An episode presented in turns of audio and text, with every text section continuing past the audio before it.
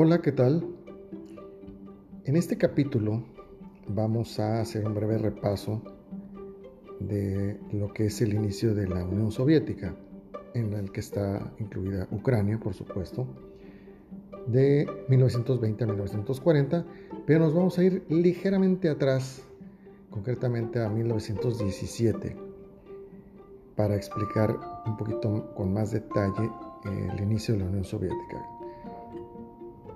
En 1917 estalla la revolución en Rusia y esta revolución es provocada, entre otras cosas, por la entrada en Rusia de la Primera Guerra Mundial, la desigualdad social, la pobreza en la que vivía muchísima parte de la población del imperio ruso. Y bueno, contrae una serie de, acontecimientos que son importantes mencionar. Entre ellos, que eh, esta revolución ya se venía gestando desde principios del siglo XX concretamente desde 1904-1905, cuando Rusia eh, entabla una guerra con Japón y la pierde. En ese entonces, varios personajes, entre ellos Lenin, empieza a, ser eh, reconocido como un agitador, como, como una persona que está en contra del gobierno del zar. Pero este señor Lenin empieza a agrupar personas para empezar a desestabilizar al gobierno zarista. Para ello cuenta la ayuda del imperio alemán, que en ese entonces eh, está enfrascado también en la Primera Guerra Mundial, de hecho fue prácticamente el que inició la guerra, y eh, al verse desgastado después de cuatro años de guerra, el imperio alemán decide facilitarle las cosas a Lenin para que regrese a Rusia, porque Lenin se encontraba en ese entonces en el exilio, regrese a Rusia y erosione al régimen zarista y saque a Rusia de la guerra. Porque aunque Rusia no tiene un ejército ni eficaz ni poderoso, o tan poderoso como otros, pues sí es un problema para el imperio alemán porque tiene guerra en dos frentes. Entonces, le facilita la ayuda a Lenin, Lenin regresa a Rusia y comienza la revolución. Esta revolución conlleva la caída del, zar y el posterior asesinato de él y de su familia.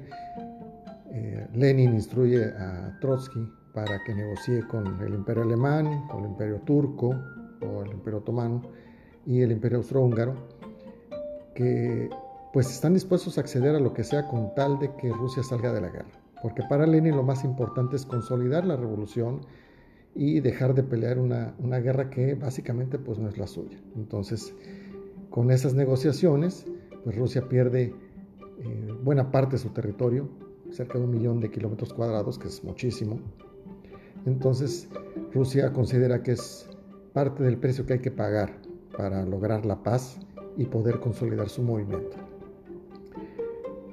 Pero una vez que, triunfa la revolución, pues realmente vienen una serie de acontecimientos como un, gobierno provisional moderado de corte republicano en manos de eh, Zelensky, pero no logra consolidarse como tal.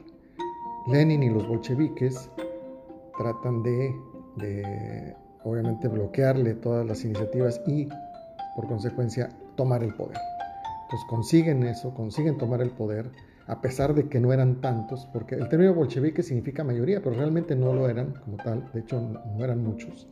Pero es una organización muy efectiva, el partido bolchevique. Entonces instauran la, la dictadura del proletariado, como comenté hace un momento, negocian con, los enemigos la paz, logran conseguirla y entonces Lenin se aboca a instaurar el sistema comunista.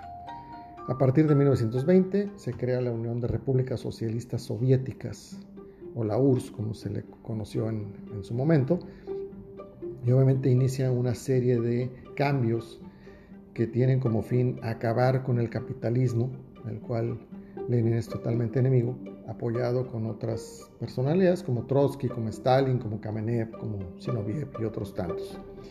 Sin embargo, Lenin muere en 1924 de una serie de, derrames cerebrales que minaron su salud y Stalin toma el poder.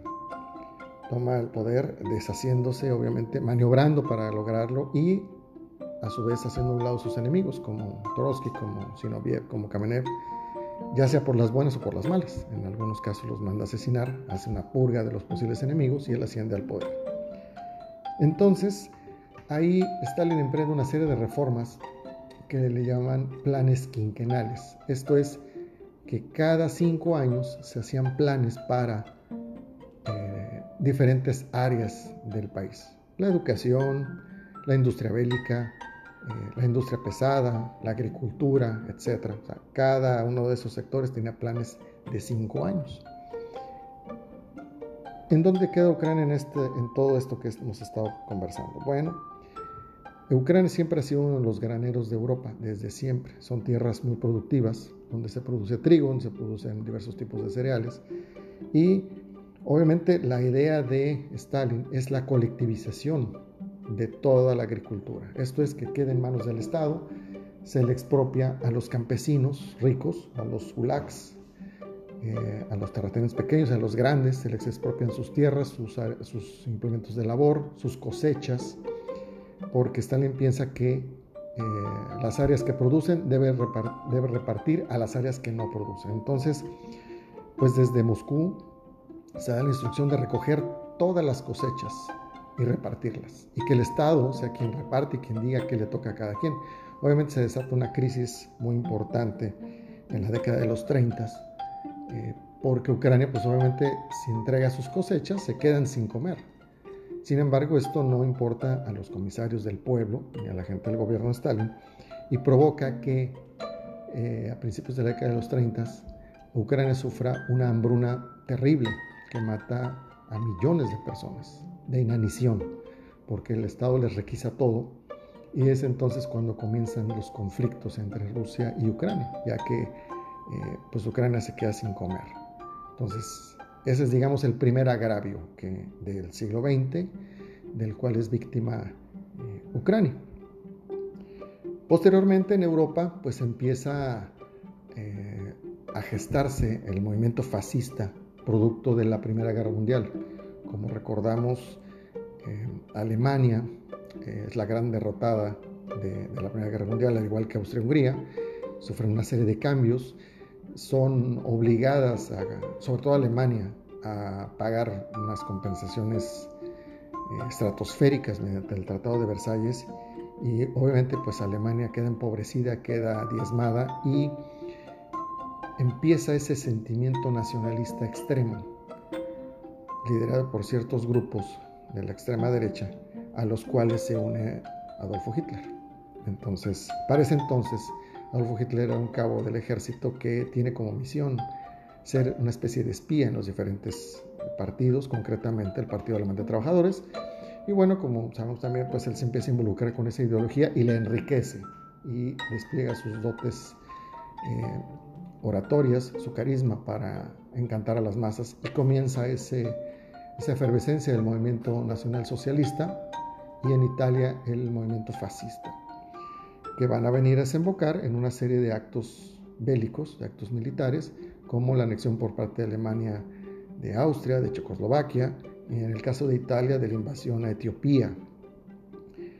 Eh, las potencias occidentales, pues, aunque fueron victoriosas en la Primera Guerra, pues están cansadas, diezmadas, agotadas por, por esa guerra que fue pavorosa para su tiempo, y deciden no confrontar ni a Alemania ni a Italia, entonces ceden ante cada vez mayores exigencias de ellos, hasta que llegamos al año de 1939 cuando Hitler invade Polonia.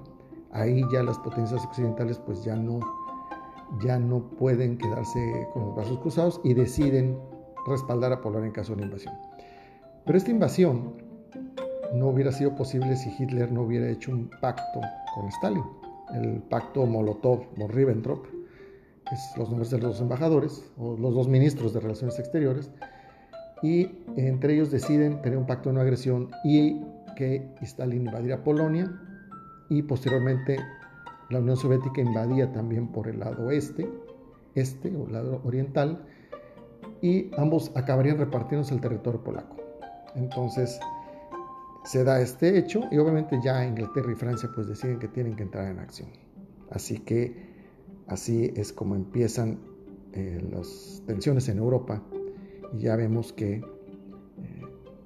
la Unión Soviética empieza a hacer ciertos cambios que afectan sin duda a sus repúblicas, entre ellas, por supuesto, Ucrania.